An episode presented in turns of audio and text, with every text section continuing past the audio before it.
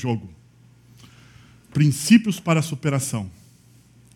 Quando eu vi essa vinheta e quando eu vi esse nome, eu fiquei com vontade de dar um berro. Não dá? Sabe aquela coisa assim, tipo de vestiário de time de futebol, ah, entrando, depois de você estar tá tomando de 5 a 0 ah, no primeiro tempo, você tem que voltar para continuar o jogo. Daí o técnico vem e fala um monte de coisa, dá aquelas instruções e tal, e vocês vão para a missão impossível, né? De virar um jogo. De virar um jogo. É mais ou menos isso que a gente vive no nosso país. Não é verdade? É mais ou menos isso, porque se você olhar a, a nossa conjuntura, e uma palavra que não sai do nosso cotidiano é essa palavra, crise. Crise. Você abre o jornal, ela está lá explícita ou implícita, crise. Em todo lugar, ah, em todos os jornais, rádio, TV, a leitura, você olha, nós estamos imersos em uma crise moral, ah, em uma crise institucional, nós estamos com uma crise de valores, de princípios, nós estamos dentro de uma crise econômica e, pasmem, o SECOM da Unicamp, o Centro de Estudos de Conjuntura ah, e Política Econômica da Unicamp, ah, ele fez uma pesquisa no último maio desse ano e descobriram algo importantíssimo. Lá, o Brasil está vivendo a maior crise de sua história. Eles fizeram uma pesquisa para isso.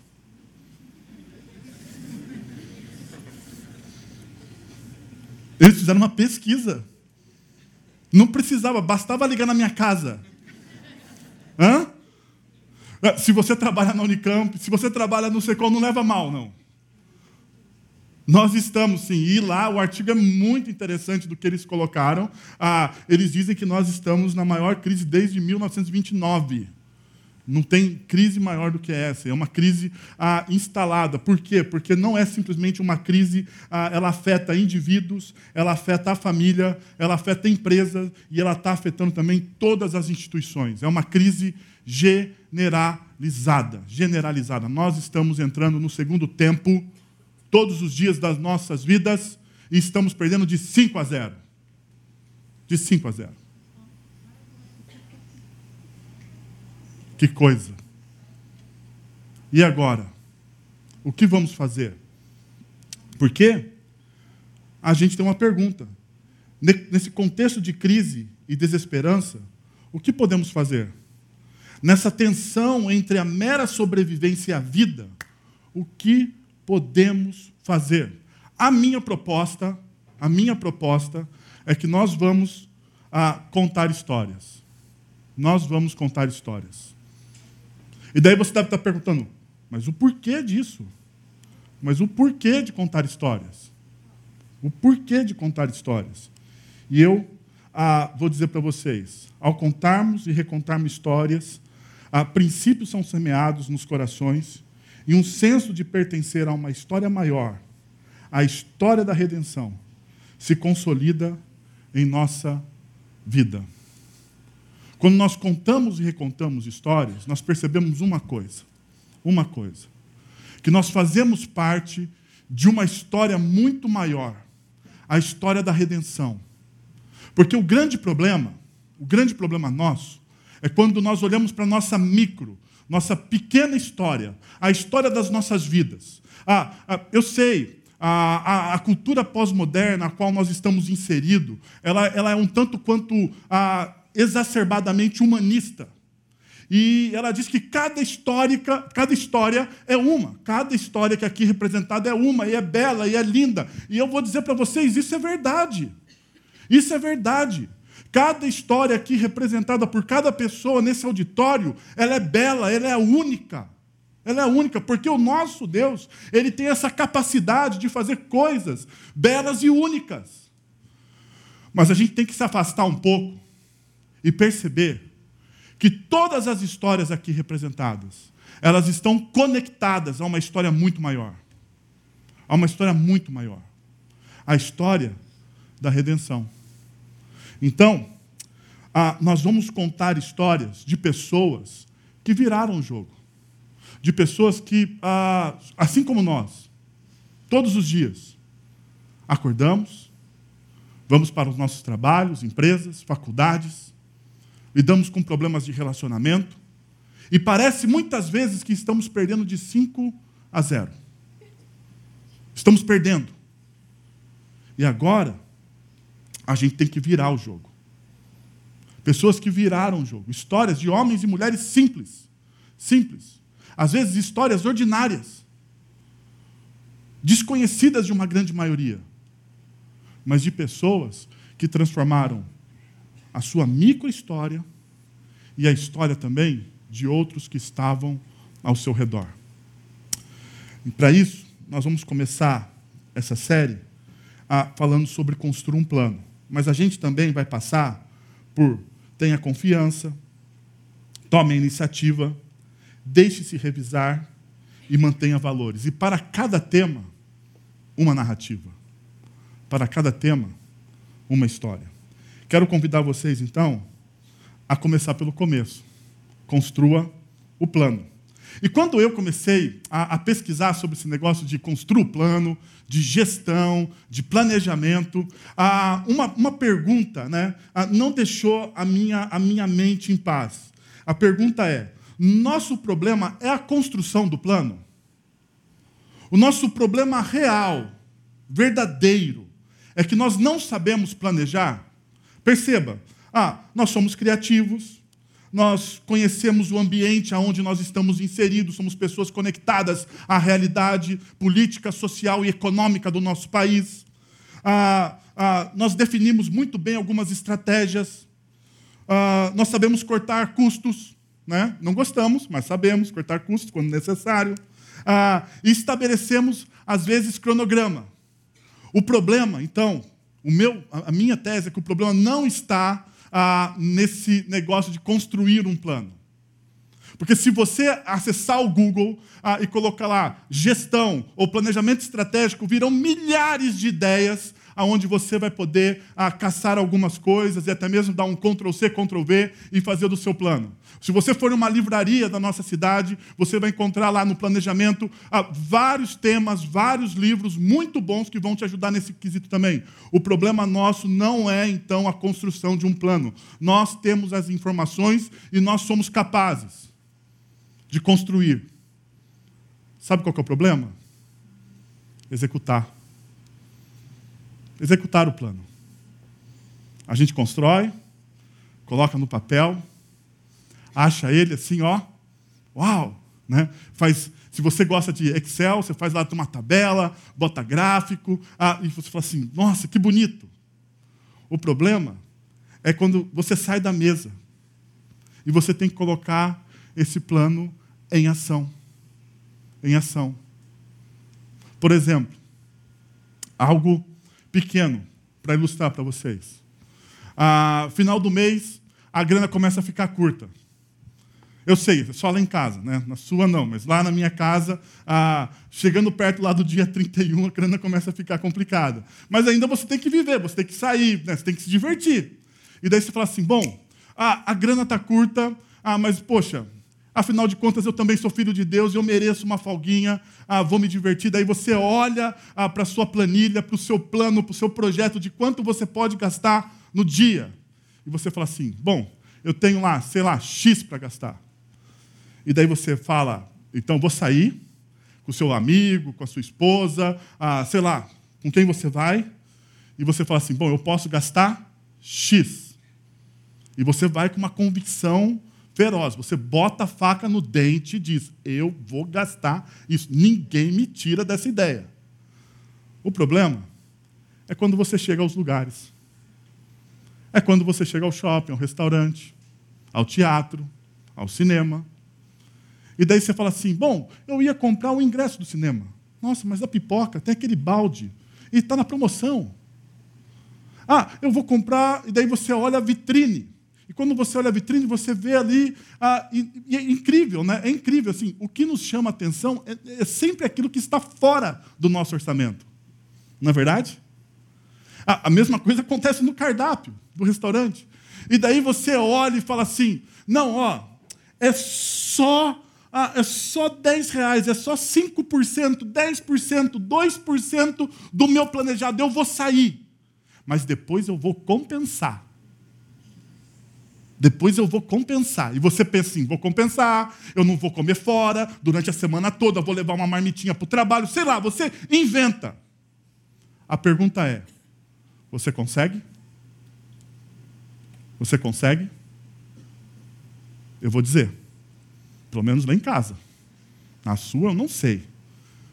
Muitas vezes não. A maioria das vezes. 98,5% das vezes não. Para ser um pouquinho misericordioso, né? Porque eu sempre tenho alguém que fala assim: Pastor, eu consigo. Tá bom, você é gênio. O Peter Drucker, ele diz o seguinte: ele é um papo, um guru do planejamento. Ele fala assim: o planejamento é um instrumento para raciocinar agora sobre os trabalhos e ações que serão necessários hoje para merecermos o quê? Um futuro. Se você não planeja, você não tem futuro. É o que ele está dizendo. Ah, o produto final do planejamento, perceba, o produto final do planejamento não é o quê? A informação. Não é o papel. O produto final do planejamento é sempre o trabalho.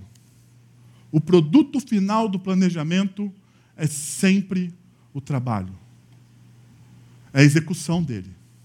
Ah, para ajudar a solidificar essa tese, a Harvard Business Review fez uma pesquisa recente com mais de 400 CEOs globais, descobriu que a excelência na execução é o desafio número um para os, para os, para os líderes empresariais na Ásia, na Europa e nos Estados Unidos. Assim, a execução é o, é o, é o grande problema das empresas. A execução é o grande problema nos nossos lares. A execução, fazer algo e entregar algo como nós prometemos, esse é o grande problema. Não é a construção do plano. É o quê? A execução. Por que então? Quatro realidades da cultura, para você saber o porquê nós temos dificuldade ao olharmos para a cultura brasileira, porque nós temos então dificuldades de executar. Primeira, a cultura da inércia. É a, é a capacidade de resistir à mudança e movimento. E movimentos. A, a pessoa não quer mudar. A situação mudou, a, o país mudou, as coisas mudaram, a, a, os meios de informações mudaram, mas a pessoa continua inerte, parada. O grande problema da cultura da inércia é que ela constrói pessoas muitas vezes cínicas. Por quê? Ah, elas desistiram de estudar, melhorar e se esforçar. Perceber a cultura, crescer a partir dos pequenos progressos diários. O cinismo é uma atitude ou caráter de uma pessoa que revela descaso. Não se torna responsável nem pela sua história e nem pela história daqueles que estão à sua volta. O cínico, ele é irresponsável. Não só o cínico, mas essa cultura da inércia também lembra os ingênuos. Os ingênuos, ah, eles pensam que, um, ah, que passe de mágica tudo vai mudar. Então, se tudo vai melhorar, para que me esforçar? Se tudo vai ficar bom, para que me esforçar? É aquela máxima, né? a máxima de que, olha, é, se não deu certo ainda, é porque não chegou o quê? O final. Porque quando chegar o final, vai dar tudo certo. Ah, não esquenta a cabeça. Para que trabalhar? Para que se esforçar? Porque ó, não chegou o final ainda. Porque quando chegar o final, vai dar tudo certo. A gente parece que vive no mundo da Disney, né? Que é assim, e foram felizes para sempre. Mas só chegar o final da história e foram felizes para sempre. É assim? Essa é a realidade? Pessoas ingênuas, envolvidas pela cultura da inércia. Ainda, a cultura do improviso. A cultura do improviso, a, a gente sabe muito bem os repentistas nordestinos, os violeiros matogrossenses e os rappers urbanos, eles vivem do improviso. E a gente acha o máximo. A maior, a maior, o nosso maior produto de exportação, o futebol. Né? A gente diz com orgulho, né? O futebol, nosso maior produto de exportação, produto tupiniquim, nós fazemos o melhor futebol do mundo, ah, cinco vezes campeão, campeões do mundo. É assim. A gente prefere o improviso, o drible bonito, né? O golaço. Nós não queremos o planejamento. Tanto não queremos o planejamento, que na última Copa do Mundo a gente não se cansa de lembrar, né? Nós perdemos para um time ah, que jogava como quê? Como um relógio, planejado. Como um relógio, eles foram campeões mundiais, na nossa casa. Ganharam da gente de 7 a 1. Mas a gente gosta do improviso. Por quê? Porque o improviso ele gera uma criatividade improdutiva. E a, e a criatividade improdutiva são boas ideias no momento equivocado. Elas podem tirar a pessoa do foco desviar a atenção e distanciar do alvo, ao invés de aproximar. Ah, nós somos criativos, essa é uma faceta boa da nossa cultura, mas essa, essa, essa criatividade ah, sendo valorizada e endeusada nos leva para longe muitas vezes do foco. A gente começa a fazer algo, de repente alguém tem uma grande ideia, e daí assim, aquilo que a gente tinha como objetivo mudou totalmente. Mudou totalmente. Uma outra é a cultura da vantagem. E a pergunta que a pessoa que está envolvida por essa cultura faz: o que eu vou ganhar com isso? O que eu vou ganhar com isso? A cultura da vantagem leva o ser humano a usar o outro e a ver o outro como fonte de lucro, sempre como fonte de lucro. Mão de obra barata e descartável e veículos para que se dê bem. O outro é um é simplesmente um meio, um degrau. Essa é a cultura da vantagem. E por último, nós temos a cultura da procrastinação. E para mim, o hábito mais nocivo. Porque a procrastinação, você olha e você não tem reverência para o nosso maior bem hoje. O nosso maior bem é o tempo. É o tempo. Quem procrastina não tem reverência pelo tempo. Porque ele acha que sempre vai ter o quê? Tempo. E a gente nem sempre tem tempo. A gente nem sempre tem tempo. Por isso que o salmista, no Salmo 90, ele diz: Ensina-me a contar os meus dias, para que alcance coração sábio. Alguém que tem reverência pelo tempo, alcança o quê? Sabedoria. Alcança sabedoria. Porque ele olha para o tempo como algo valioso, ele faz o tempo dele se multiplicar e render. Mas a procrastinação não, você sempre deixa para o amanhã as coisas. A procrastinação ela é, é, o hábito de adiar e prolongar uma situação para ser resolvida depois. Ah, provavelmente você já passou por uma escola, já foi estudante, ou ainda está estudando. Eu me lembro muito bem ah, que no meu tempo de estudante eu tinha muito esse hábito da procrastinação. Ah, você, ah, o professor chegava, pelo menos no meu colégio era assim, ah, com todas as. Ah, você começava o semestre, ou bimestre, ou trimestre, não sei como hoje está tudo mudado, ah, dividido, mas na minha época era o semestre. Você começava o semestre com todas as provas já marcadas, todos os dias. Então o professor te dava todas as datas, e você já tinha todas as datas, e você podia se programar para todas as datas. A pergunta é: eu me programava para todas as datas? Não. Eu achava que eu sempre tinha tempo, e esse dia vai chegando da prova. E eu achava que eu sempre tinha tempo, eu achava que eu sempre tinha tempo. E daí chegava, por exemplo, num domingo à noite como esse, ah, na segunda eu teria a prova, a, a aula é às oito da manhã, e eu pensava assim, nossa, depois de um domingo com a família, correndo atrás, tal, me divertindo, eu estou muito cansado, eu não vou estudar. Agora. Mas eu vou fazer o seguinte, eu vou acordar às cinco da manhã. Eu vou acordar às 5, às 5 da manhã. Eu vou estudar assim, o que der. E vou fazer uma oração. Senhor, faz eu lembrar, por favor. A pergunta é: deu certo? Não. Não dá. Não dá. A procrastinação nos rouba o tempo. É não fazer na hora aquilo que se tem que fazer, naquela hora. E a pergunta é: por que fazer agora se o que eu posso fazer amanhã? O problema é se você não tem amanhã. O problema é se você não tem uma amanhã para fazer. Ah, mas existe um ingrediente catalisador que pode mudar e transformar essa cultura, é a determinação. A Angela Duckworth, ela escreveu um livro chamado Garra. Garra, o poder da paixão e da perseverança. E a Angela Duckworth, ela diz nesse livro, a soma da perseverança, a soma da perseverança e do propósito é a garra, essa vontade de vencer, essa vontade de superar. E perceba, olha que interessante uma coisa que ela coloca ah, no livro dela, ah, em uma das páginas do livro. Ela fala o seguinte: De gênio você não tem nada, dizia meu pai quando eu era pequena. Hoje, se você falar isso para um filho, você é quase processado, mas ela está dizendo.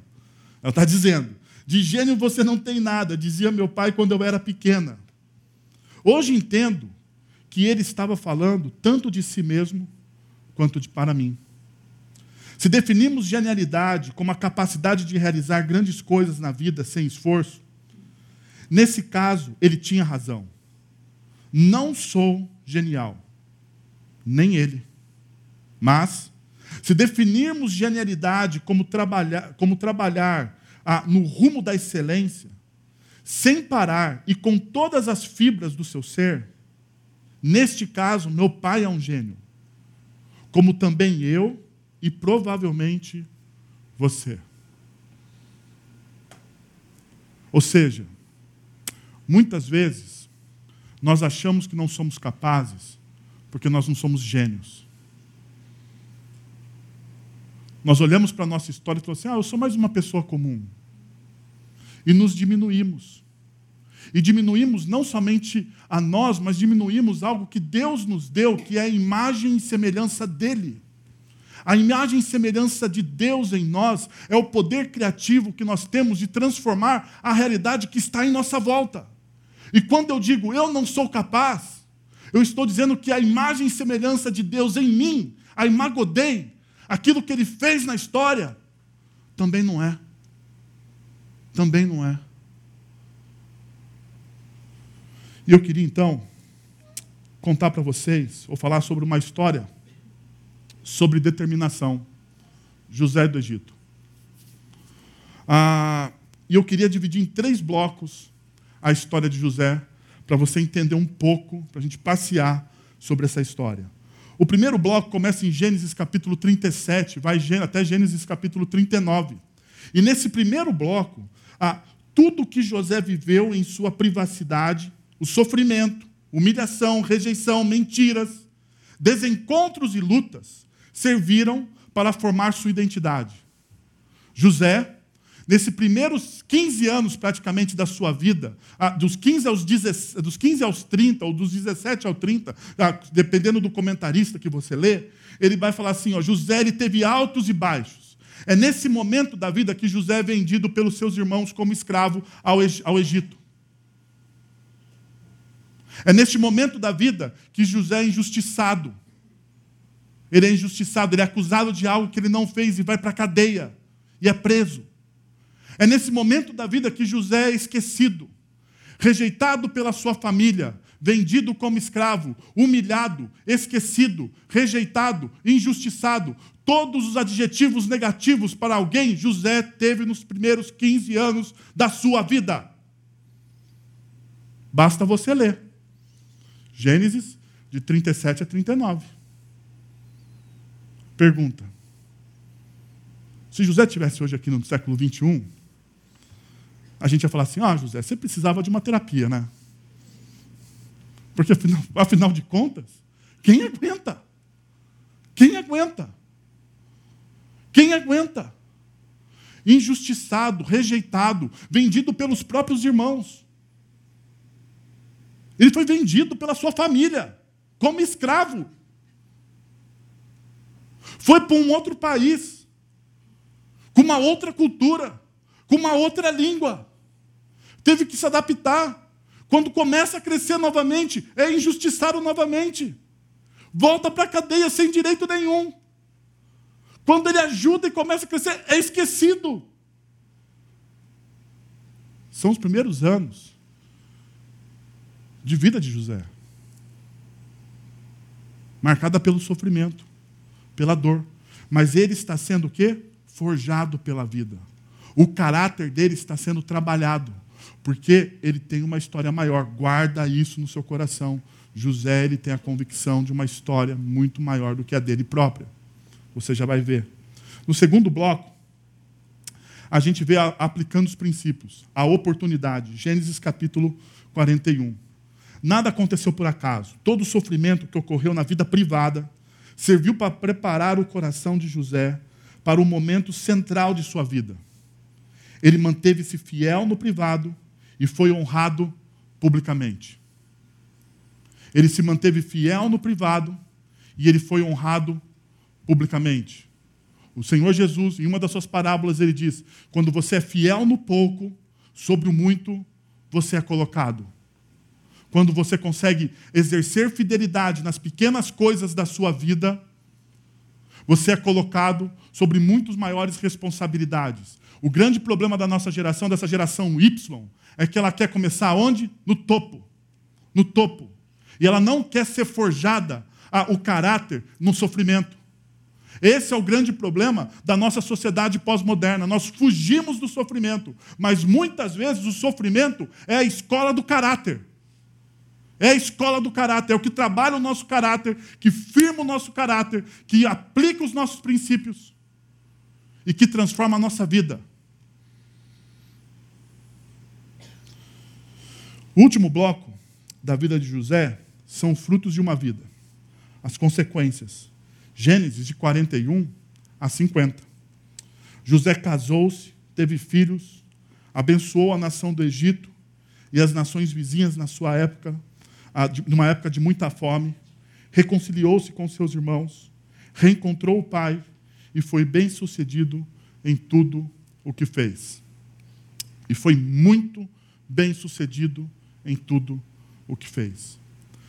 Antes da gente entrar e perceber como José desenvolveu esse plano na sua vida, eu gostaria de mostrar para vocês uma convicção que move o coração de José e não deixa o coração dele amargar diante das decepções. A convicção é que a visão que temos da história e seu fim determina os nossos planos. A visão que nós temos da história e do seu fim determina as formas como agimos aqui e agora. Essa é uma realidade. Se você não sabe aonde você vai chegar, você anda como um, um perdido. Você é um perdido. Mas a, se você tem a visão clara aonde você quer chegar, então todos os seus planos, todos os seus planos, eles partem da onde? Da visão que você tem do final da sua história. E José tinha isso muito claro. Perceba, Gênesis capítulo 37, versículos de 5 a 7. Certa vez, José teve um sonho e quando contou a seus irmãos, eles pensaram, eles passaram, desculpa, a odiá-lo ainda mais. Ouçam o sonho que tive, disse-lhes. Estávamos amarrando os feixes de trigo no campo, quando o meu feixe se levantou e ficou em pé. E os seus feixes se juntaram ao redor do meu e se curvaram diante de mim. Ele tem um sonho. Um sonho aos 15 anos, de uma realidade que vai acontecer quando ele tem 30. Quando ele tem 30. Mas ele tem um sonho. Ele tem uma visão clara de como Deus está cuidando da sua vida. Ele percebe isso. E é tão evidente essa visão que, de, que José tem a respeito da sua vida e da sua história, que veja o que acontece ah, mais tarde, em Gênesis capítulo 50, a versículos 26, versículo 26. E José fez ah, os filhos de Israel lhe prestarem um juramento, dizendo-lhes: Quando Deus intervir em favor de vocês, levem os meus ossos daqui. O primeiro sonho que José tem se cumpre 30 anos depois. A segunda visão que José tem a respeito do Êxodo se cumpre 400 anos depois. Mas falas decisivas na vida de José têm a ver o quê? Aonde ele vai estar no futuro. Olha o que acontece em, Êxodo capítulo, 30, capítulo 13, versículo 9. Moisés levou os ossos de José, porque José havia feito os filhos de Israel prestarem um juramento quando disse: Deus certamente virá em, meu, em auxílio de vocês. Levem então os meus ossos daqui. Nós percebemos o complemento disso tudo em Hebreus capítulo, capítulo 11, versículo 22. Pela fé, José, no fim da vida, fez menção do êxodo dos israelitas do Egito e deu instruções acerca dos seus próprios ossos. Perceberam? Uma vida movida por uma visão de futuro.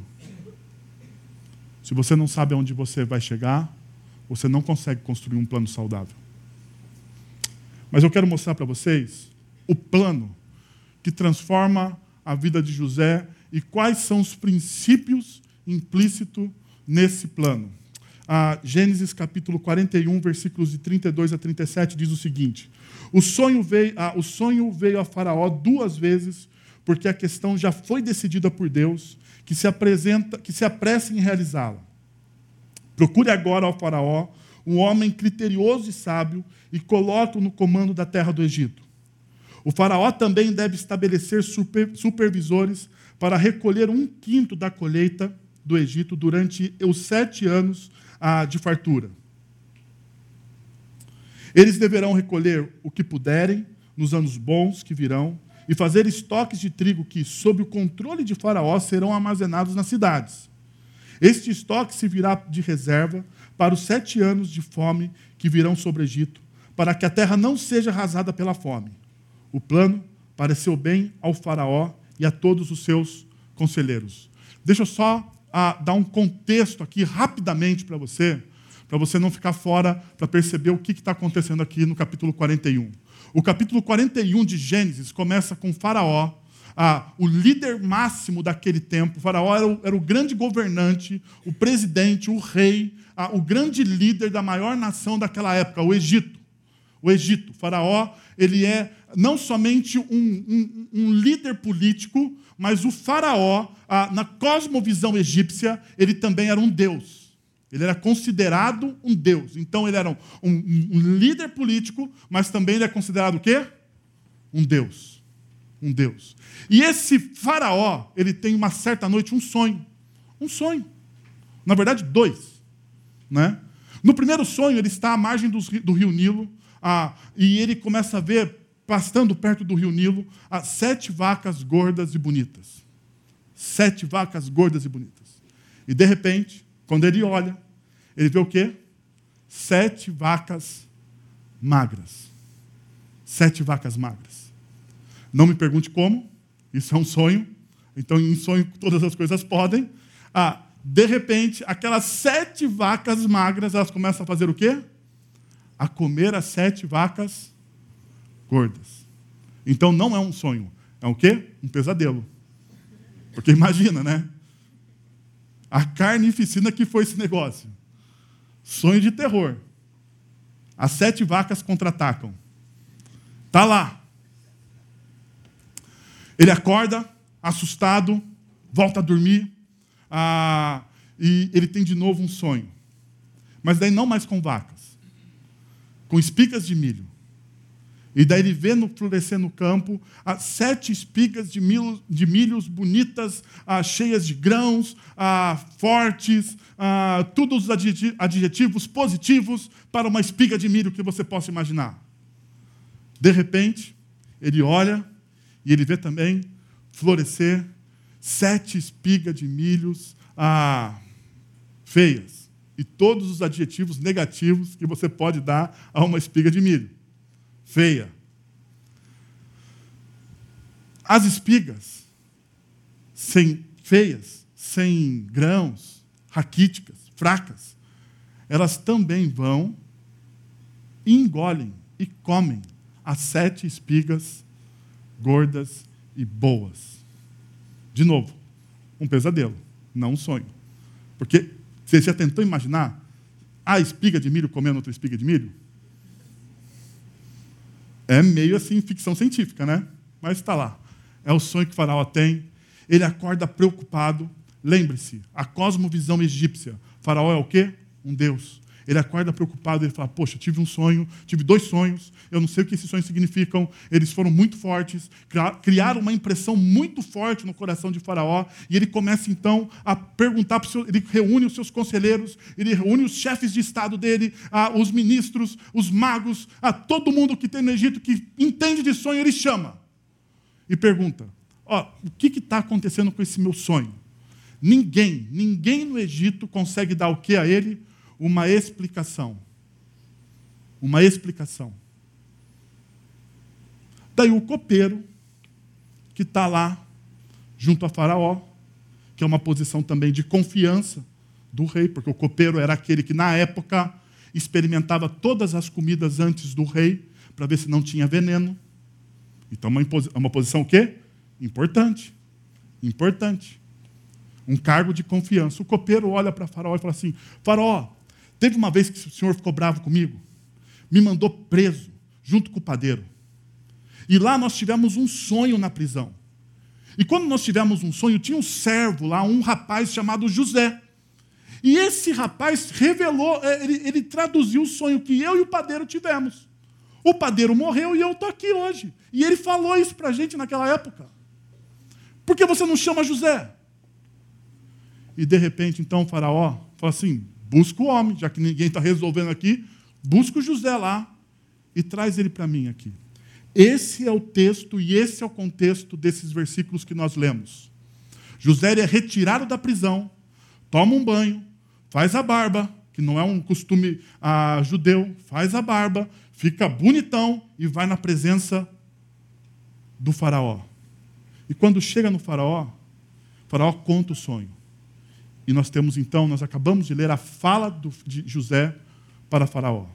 E eu queria então pegar alguns princípios para vocês a partir dessa fala, para que a gente possa construir os nossos planos. Primeiro, convergência. E a convergência, ela significa, pelo menos, ela tem três características. A primeira, princípios. Veja o que o texto diz no versículo 16 do capítulo 41. Ah, Respondeu-lhe José: Isso não depende de mim, mas de Deus. Mas Deus dará a Faraó uma resposta o quê? Favorável. Isso não depende de mim. Isso não depende de mim. Isso depende de quem? De Deus. Perceba, a oportunidade que José esperava pela vida toda. Ele estava preso, injusto. Ele sofreu durante 15 anos. Ele está diante da pessoa que pode resolver a vida dele. E ele é chamado, porque o copeiro diz isso. Tem um cara que pode resolver o seu problema na, na, lá na prisão, que é José. E ele é chamado na presença de Faraó para resolver esse problema. E quando ele chega na presença de Faraó, do governante, do rei, ele fala: Ah, Faraó, isso não depende de mim. Isso depende de Deus. Isso revela o quê? Isso revela o quê? Uma das virtudes que faltam na nossa sociedade: humildade. Humildade. Ele chega e ele fala: Eu não posso resolver. Eu tenho as minhas limitações. Eu sou limitado. Porque da primeira vez quem decifrou o sonho também a, do copeiro e do padeiro não fui eu. Foi Deus que me deu essa capacidade. Isso não depende de mim. Isso depende de Deus. Humildade, porque a humildade também revela o quê? Uma outra virtude, dependência. Elas são correlatas. Se você no seu coração não é humilde, você não consegue ser dependente. Você não consegue. Se você no coração não cultiva, não cultiva a humildade, você não consegue cultivar a dependência. E muitas vezes um grande problema da nossa geração emergente é a falta de humildade. Eu estava conversando com ah, um gestor da Samsung, ah, um gestor de tecnologia da Samsung, e ele falava para mim o seguinte: falou, Wellington, um grande problema nosso lá hoje na Samsung, sabe o que é? Os estagiários. O cara que está saindo da faculdade. Por quê? Ele entra na Samsung, e ele pensa que ele vai ser o gestor. Ele olha para você que tem 20, 30 anos de experiência e ele fala assim: Sabe o que, me difere dessa. De, ah, eu que estou entrando hoje na Samsung para aquele cara que está 30 anos, ou 20 anos, sei lá quanto tempo? Oportunidade. Porque no final de contas eu sou melhor do que ele. Eu sei mais do que ele. Eu posso fazer melhor do que ele. Eu, afinal de contas, nasci na era da informática. Eu sou melhor. Eu não preciso ouvir ninguém. Eu não preciso ouvir ninguém, porque eu tenho as minhas ideias. Já conversou com um jovem? Eu converso de vez em quando. Daí você vai conversar com, com, com os jovens. Fala assim: meu filho, não faça isso, porque não vai dar certo. E você fala às vezes, meu filho, não faça isso porque não vai dar certo, porque você fez e deu errado, por experiência. O que, que ele fala para você? Deixa eu quebrar a cara. Eu penso, miserável. Miserável. Deixa eu ter a minha experiência. Você quer me podar de eu ter a minha experiência? Imbecil, mas tudo bem. Falta do quê? De humildade. De humildade de ouvir quem tem um maior, uma, uma maior estrada de rodagem. Um tempo maior. A gente não tem. E daí você fala assim: ah, mas eu sou humilde diante de Deus. Se você não consegue ser humilde diante de uma pessoa que você está vendo e tem maior experiência que você, você não consegue ser humilde diante de Deus. Você também é autônomo. Por quê? Porque é um princípio. Primeira carta de João, ele diz assim: se você diz que ama o seu irmão, se você diz que ama a Deus que, não, que você não vê, que você não vê, e você não ama seu irmão a quem você vê, você é o quê? Mentiroso. O princípio da humildade é a mesma coisa. Se você fala que você é humilde diante de Deus, é fácil ser humilde diante de Deus. Deus não coloca muitas vezes placa para você. Deus nunca, muitas vezes não sopra no seu ouvido. Você não ouve. Você faz o que quer. Você ora para Deus abençoar a sua loucura. É, você faz isso. Você faz essas coisas e você fala, eu sou humilde diante de Deus.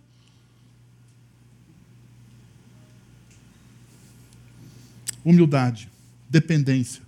São virtudes que faltam hoje na nossa sociedade. Ainda, um outro, sabedoria. O Faraó teve um único sonho. O Faraó teve um único sonho, disse-lhe José. Ele identifica o problema, ele sabe identificar. Ele vai lá e fala assim: Ó, o senhor não teve dois sonhos. Para com isso. Teve um único sonho. Porque os sonhos, eles dizem a mesma coisa a pobreza contra a riqueza, contra a fartura. Vai ter um tempo, vai ter, vai ter um tempo de sete anos de fartura e você vai ter um tempo ah, de sete anos de escassez. Então, os dois sonhos representam a mesma coisa. A mesma coisa. E perceba agora uma coisa muito interessante. Ele também ele fala o quê? Ele comunica a verdade.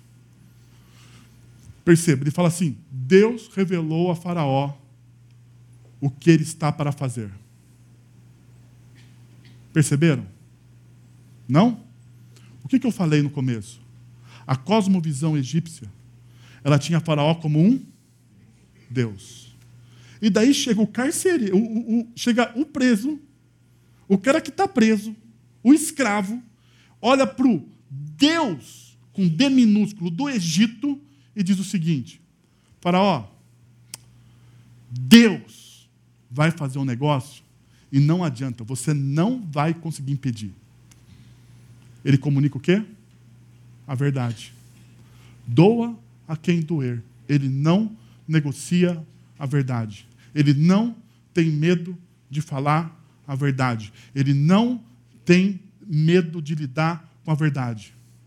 E muitas vezes, muitas vezes, a gente tem uma dificuldade tremenda de falar a verdade para as pessoas de dizer a verdade para as pessoas, de comunicar a verdade para as pessoas. Mas José não. José, ele fala nu e cruamente. Ele identifica o problema e ele fala nu e cruamente a verdade para o faraó. Ainda, nessa tríade, liderança. O sonho veio ao faraó duas vezes porque a questão já foi decidida por Deus, que se apressa em realizá-la. Procure ao faraó um homem criterioso e sábio, e coloque-o ah, no comando da terra do Egito. O líder, ele sabe identificar o quê? A urgência. A questão já está resolvida, Faraó. A questão já está resolvida. As coisas vão acontecer. Então, a partir de agora, o tempo está contra você. É urgente. Tome as decisões que devem ser tomadas. Não procrastine. Não pensa que esses sete anos vão ser fáceis.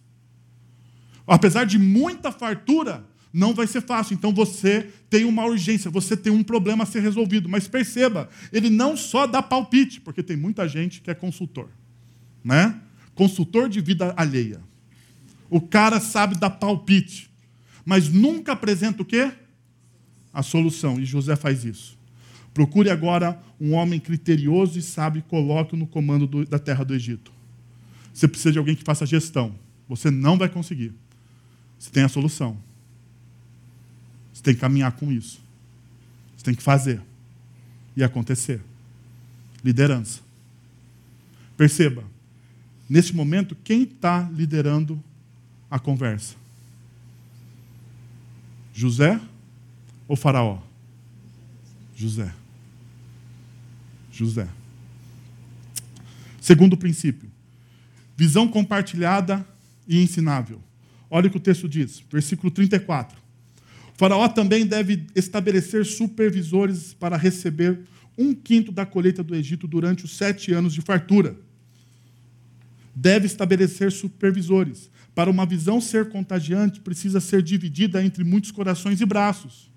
Se você tem a visão, o plano, o projeto, seja ele ah, no, seu, no, no, seu ambiente pessoal, da sua casa, seja ele na, no ambiente da sua vocação, seja ele na sua empresa, você tem que compartilhar esse plano com as pessoas que estão à sua volta. Você tem que saber comunicar esse plano e falar para as pessoas: olha, eu tenho um plano, mas tem que ter gente para me ajudar, porque você não consegue fazer tudo sozinho. Não consegue.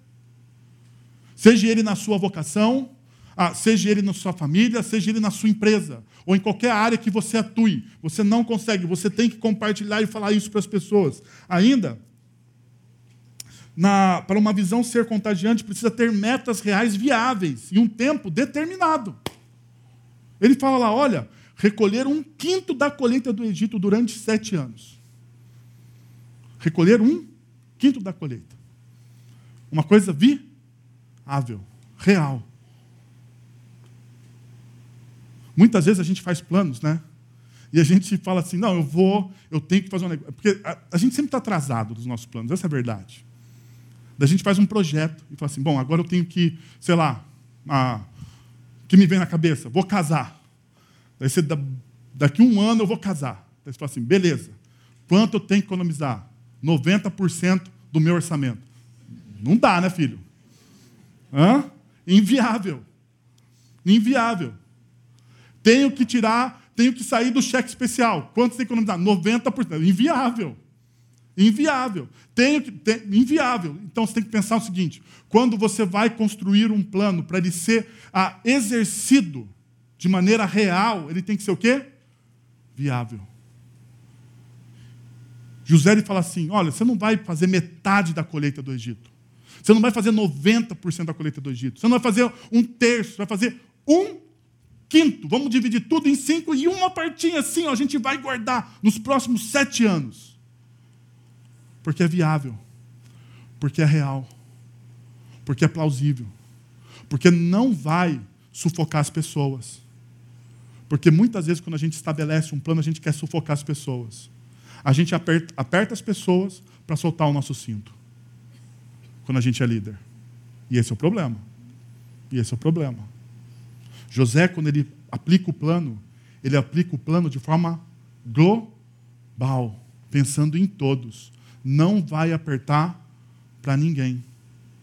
Por isso ele é executável. Por isso ele é executável. Provisão. Eles deverão recolher o que puderem nos anos bons que, que virão e fazer estoques de trigo que, sob o controle de Faraó, serão armazenados nas cidades. Esse estoque servirá de reserva para os sete anos de fome e que virão sobre o Egito para que a terra não seja arrasada pela fome. Ah,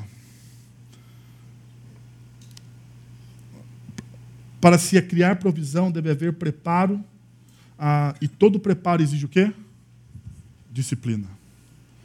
Quando você cria um plano e você não se prepara, você já falhou. Já falhou. Todo o plano que você tem, você tem que ter disciplina. Eu tenho um amigo que agora ele foi ah, para o Ironman e ele foi o melhor brasileiro colocado no Ironman na modalidade, na categoria dele. Não é legal? Hã? Está nas mídias, está sendo famosão, mas a pergunta é o quê? Quanto tempo esse meu amigo se preparou para se tornar o melhor brasileiro colocado no Ironman? Ele acordava às 5 da manhã, corria lá 15 km, fazia não sei quanto de bicicleta, dava não sei quantas voltas na piscina, 5 da manhã, e às 9 da manhã, sabe o que ele fazia? Sabe o que ele fazia? Ia trabalhar, miserável. Eu coloco meu despertador para falar assim: será que eu vou na academia hoje? Daí o despertador, eu já, já fiz todas aquelas técnicas com o pessoal. Você não coloque o seu celular do lado da cama, você coloque na cozinha, na sala. Eu estou pensando em colocar lá na garagem. Porque quem sabe, se eu tiver que buscar o meu celular na garagem, eu vou e consigo, e consigo entrar no carro e ir para a academia de manhã. A questão é disciplina, preparo. Ele só conseguiu, ele só conseguiu ser o melhor brasileiro classificado porque ele treinou durante anos. Ele se preparou para o sonho. E ele conseguiu. Mas é disciplina. É dizer não para as suas vontades. É dizer não para os seus sentimentos. É dizer não para si mesmo. Porque o não, o não, ele é muito construtivo na nossa vida. Já percebeu? A gente odeia essa palavra, mas ela é a palavra mais construtiva que existe na vida. O não. O simples fato de você saber dizer não para você te leva a lugares longe, mais longes, mais distantes.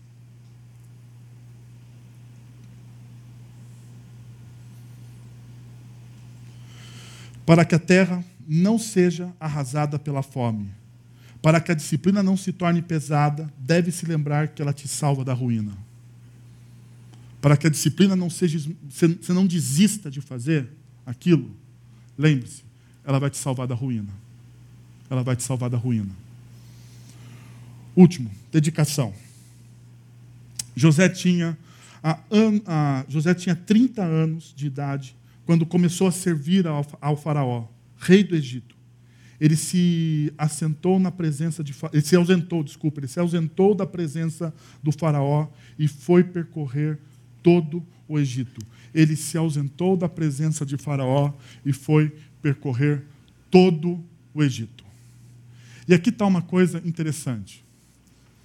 Ah, para José, faraó escolhe José para ser o administrador de todo o Egito. E daí, no texto, se você lê o capítulo 41 de Gênesis, se você lê o capítulo todo, vem comigo, se você lê o capítulo todo 41 de Gênesis, você vai ver que em um determinado momento o faraó fala assim: ó, todos os, todos os servos do Egito estão debaixo da, das tuas ordens. Todos, todos. Milhares de pessoas ah, que servem ao Egito, todos os funcionários públicos, todo o pessoal do palácio, os guardas, todo mundo, José, agora obedece a você. O faraó dá um anel para José, dando-lhe autoridade para isso. Esse era o símbolo naquela época. Pega o texto. Daí José, ele foi o consultor do sonho, ele foi o coach, porque ele deu o planejamento estratégico. E agora, ele chega no momento aonde ele tem assim todas todos os servos do Egito à sua disposição. A pergunta é: o que nós faríamos? Eu vou dizer para vocês o que eu faria. Eu falar assim, falar, ó, oh, preciso de uma sala. Eu preciso de uma sala, de uma TV de LED. Ah, e, e, e, nessa TV assim de 60 polegadas, o, o, o meu computador ligado, para eu poder ver como que anda os estoques né, ah, de, da, das, das, da colheita do Egito a, a cada minuto. Ah, e eu preciso também de um celular. Né, para poder ligar para as pessoas, para os supervisores, dar uma bronca neles talvez algumas um, um, um carro particular, um, uma carruagem aí, sei lá, um particular, uh, e algumas pessoas, e algumas coisas. E um frigobar, ah, porque ninguém é de ferro, né? Então, é isso que eu preciso. Diz o texto bíblico que José se ausentou, ele saiu, e ele mesmo foi percorrer todo o Egito.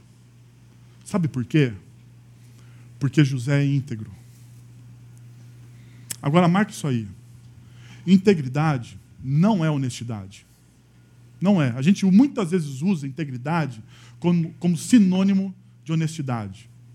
Gente íntegra, íntegra é honesta também.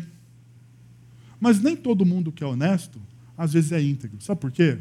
Porque integridade tem a ver com entrega, com estar inteiro naquele projeto estar inteiro. Essa é a essência da pessoa íntegra. Tudo que ela faz, ela não está pela metade. Tudo que ela faz, ela está por inteiro. Ela se entrega por inteiro ao casamento, ela se entrega por inteiro aos estudos, ela se entrega por inteiro à sua espiritualidade. Ela vive a vida dela de forma inteira, única, íntegra. Sabe por que muitas vezes os nossos planos e projetos falham? Sabe por que a gente abandona planos e projetos? Nós somos especialistas. Nós começamos planos atrás de planos, projetos atrás de projetos. Nós abandonamos planejamento. Sabe por quê? Porque o nosso coração não é íntegro, não é inteiro, não está lá. Nosso coração muitas vezes se desvia e a gente perde a oportunidade do crescimento. José é íntegro. Ele está inteiro naquilo. Ele não manda ninguém fazer aquilo que ele tem que fazer. Ele vai e se entrega. E sabe qual que é o fruto de uma vida de entrega? É esse. Quando todo o Egito começou a sofrer de, com a fome, o povo clamou ao faraó por comida, e ele respondeu a todos os egípcios, dirigindo-se a José, dirijam-se a José e façam o que ele disser. Faz o que ele diz. O que é isso? Reconhecimento. Reconhecimento. Muitas vezes, a gente quer o reconhecimento, mas a gente não quer entregar o nosso coração para ter o reconhecimento. Por isso que planos falham. Por isso que nós abandonamos sonhos. Porque nós não estamos dispostos a derramar a nossa vida sobre uma coisa. Pessoas que derramam a sua vida sobre algo, elas recebem os frutos, os frutos disso. Mas sabe por que José tem todas essas qualidades? O primeiro princípio que move a vida de José, ele sabe como a história termina. Então, para terminar aqui com vocês, eu tenho um único ponto. Um único ponto. Comece o seu plano com a visão exata do fim da história. Comece o seu plano com a visão exata do fim da história. Eu sei, você está olhando para mim e falando assim, mas eu não tive um sonho, eu não vi feixe nenhum se dobrando, não vi vaca, não vi espiga de milho, e agora?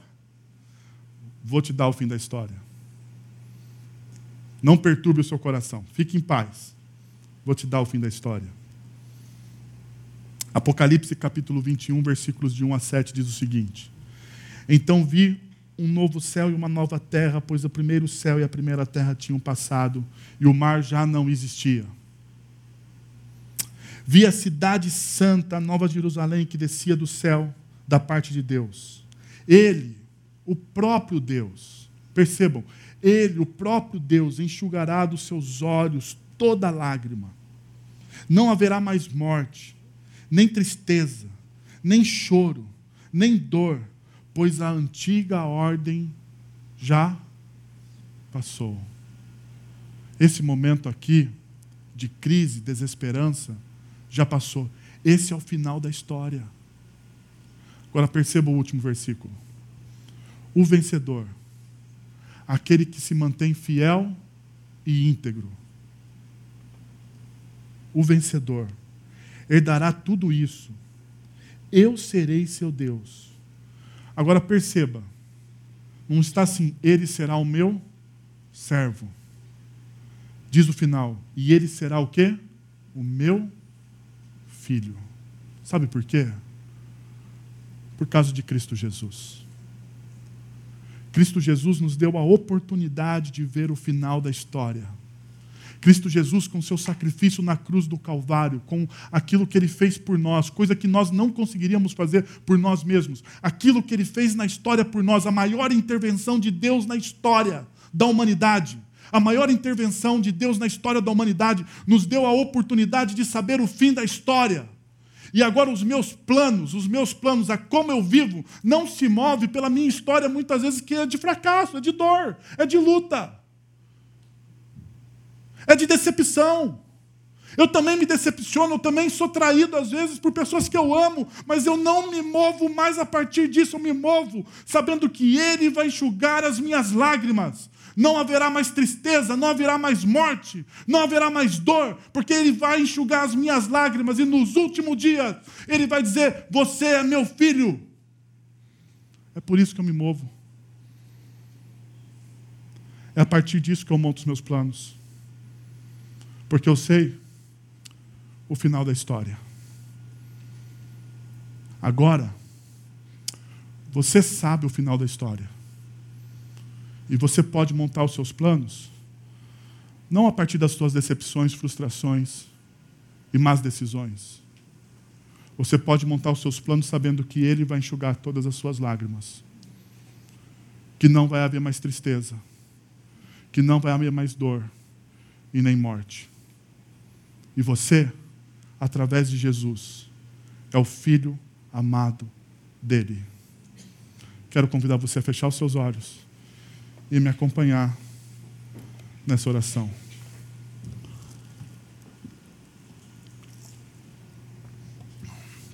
Senhor, nós queremos nos colocar na tua presença, Pai, nessa noite. E nós queremos confessar, ó Deus, que muitas vezes os nossos planos, eles são construídos através das nossas bases humanas, da nossa visão limitada da história, da nossa visão pequena da história, Senhor. Pai, redime isso agora, transformando a nossa visão. E nos dá, Senhor, uma visão clara. Que essa visão clara do fim perturbe o nosso coração, mova o nosso coração, transforme o nosso coração, ó Deus entendendo que nós agora, através de Cristo Jesus, o seu Filho amado, ó Deus, aquele que morreu por nós, que nos resgatou da morte, do império das trevas, nos deu a luz, esse Filho amado, ao qual o Senhor não poupou por nós, ó Deus, para reescrever a nossa história. Nós temos uma nova história a partir de Cristo Jesus, porque a partir de Cristo Jesus, todas as coisas são feitas novas. Faz então, Senhor, tudo novo em nós. Os nossos planos, os nossos sonhos. Faz tudo novo em nós, ó Deus. Nós precisamos disso. Nós nos colocamos em submissão ao Senhor, pedindo, Pai, faz tudo novo em nós, enxuga as nossas lágrimas, traz a eternidade, ó Deus, as realidades da eternidade para agora, para agora redime as nossas histórias, assim como o Senhor fez com José. É o que nós te pedimos em nome de Jesus. Amém.